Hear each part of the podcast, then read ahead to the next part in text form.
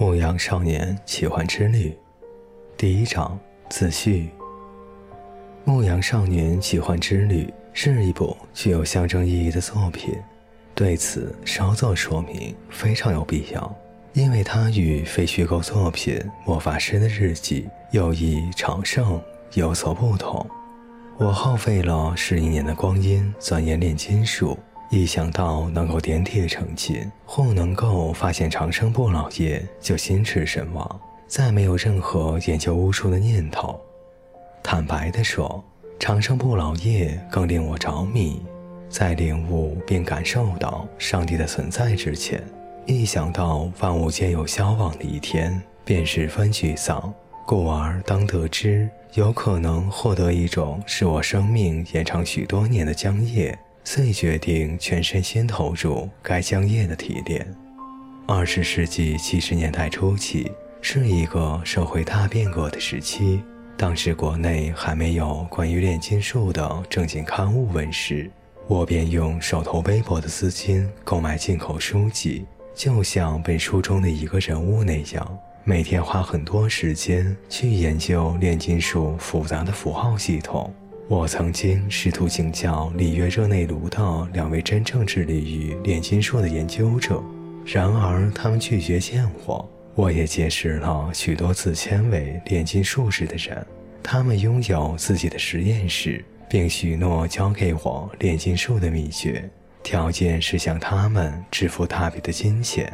现在我才明白，他们打算教给我的东西，他们自己却一窍不通。尽管我全力以赴，结果却一无所获。炼金术手册中，炼金术手册中以难解的语句断言会发生的现象根本没有出现。手册中是一大堆数不清的象征符号，有龙、狮子、太阳、月亮和水星，而我一直有一种误入歧途的感觉，因为它象征语汇使人误读的可能性极大。由于事情毫无进展，我失望至极。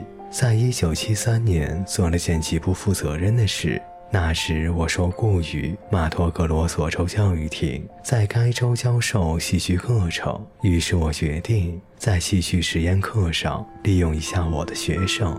实验课题为翡翠板。这种行为加上数次陷入魔幻术的泥浊。第二年，我便亲身体会到“种瓜得瓜，种豆得豆”这句俗语的真谛。我所有的努力皆付诸东流。此后的六年间，我对有关神秘领域的一切说法都持怀疑态度。在这段精神放逐时期，我学会了许多重要的东西，比如最初发自内心拒绝的东西，如今却奉为真理。不应该逃避自己的命运。上帝有时很严厉。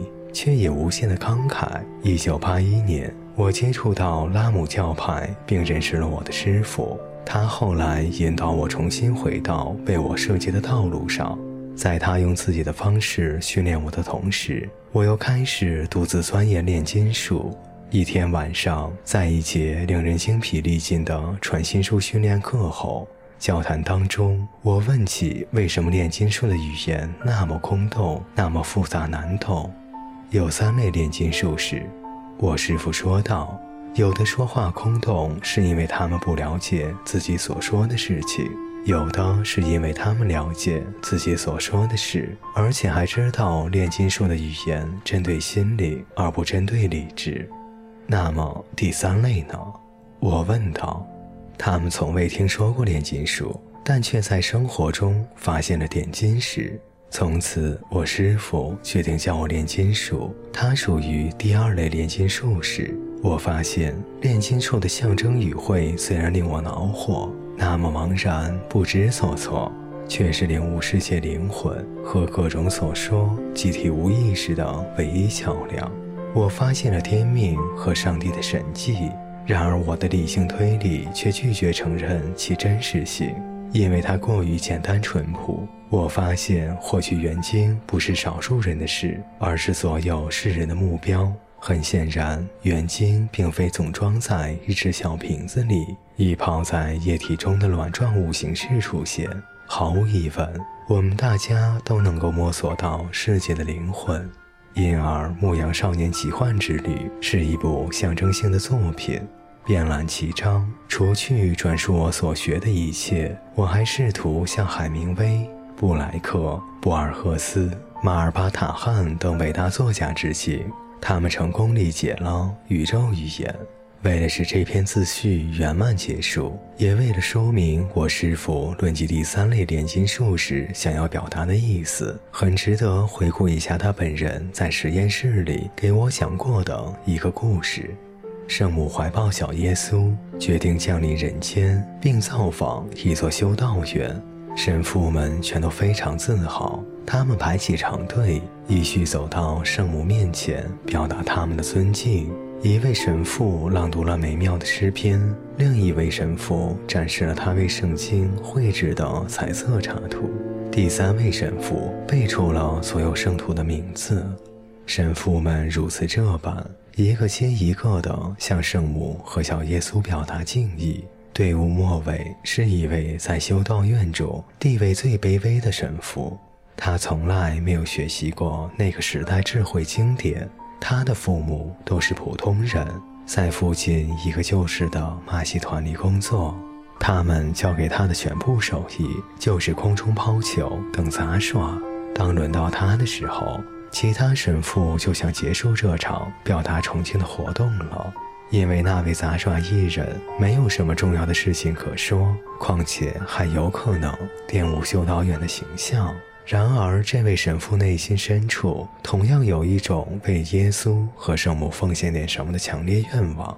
他觉察到师兄弟谴责的目光，有些胆怯地从兜里掏出几个橙子，开始玩起了杂耍，把橙子抛向空中。这是他唯一擅长的事了。就在这时，小耶稣笑了，并开始在圣母的怀中鼓起掌来。于是，圣母将手臂伸向那位神父，让他抱了抱小耶稣。但是不可，但是不可少，但是不可少的只有一件：玛利亚已经选择那上好的福分，是不能夺去的。路加福音，是路加福音，路加福音。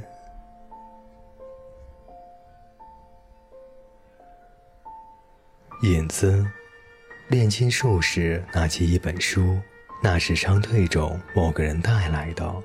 书没有封面，但可以辨认出作者的姓名——奥斯卡·瓦尔德。在翻阅那本书时，他看到关于水仙花的故事。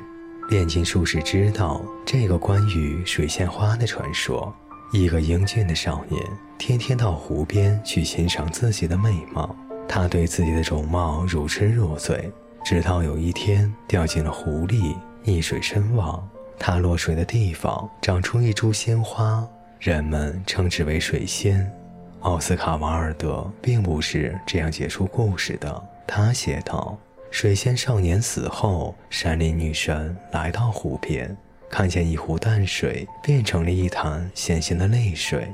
你为何流泪？”山林女神问道。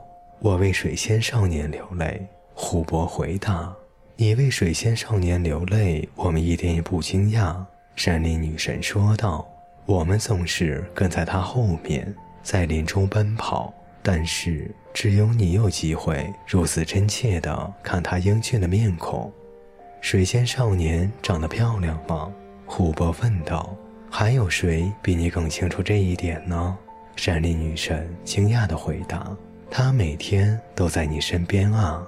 湖泊沉默了一会儿，最后开口说道：“我是为水仙少年流泪，可我从来没有注意过他的容颜。我为他流泪，是因为每次他面对我的时候，我都能从他眼睛深处看到我自己美丽的印象。多么美的故事啊！”炼金术士感慨道。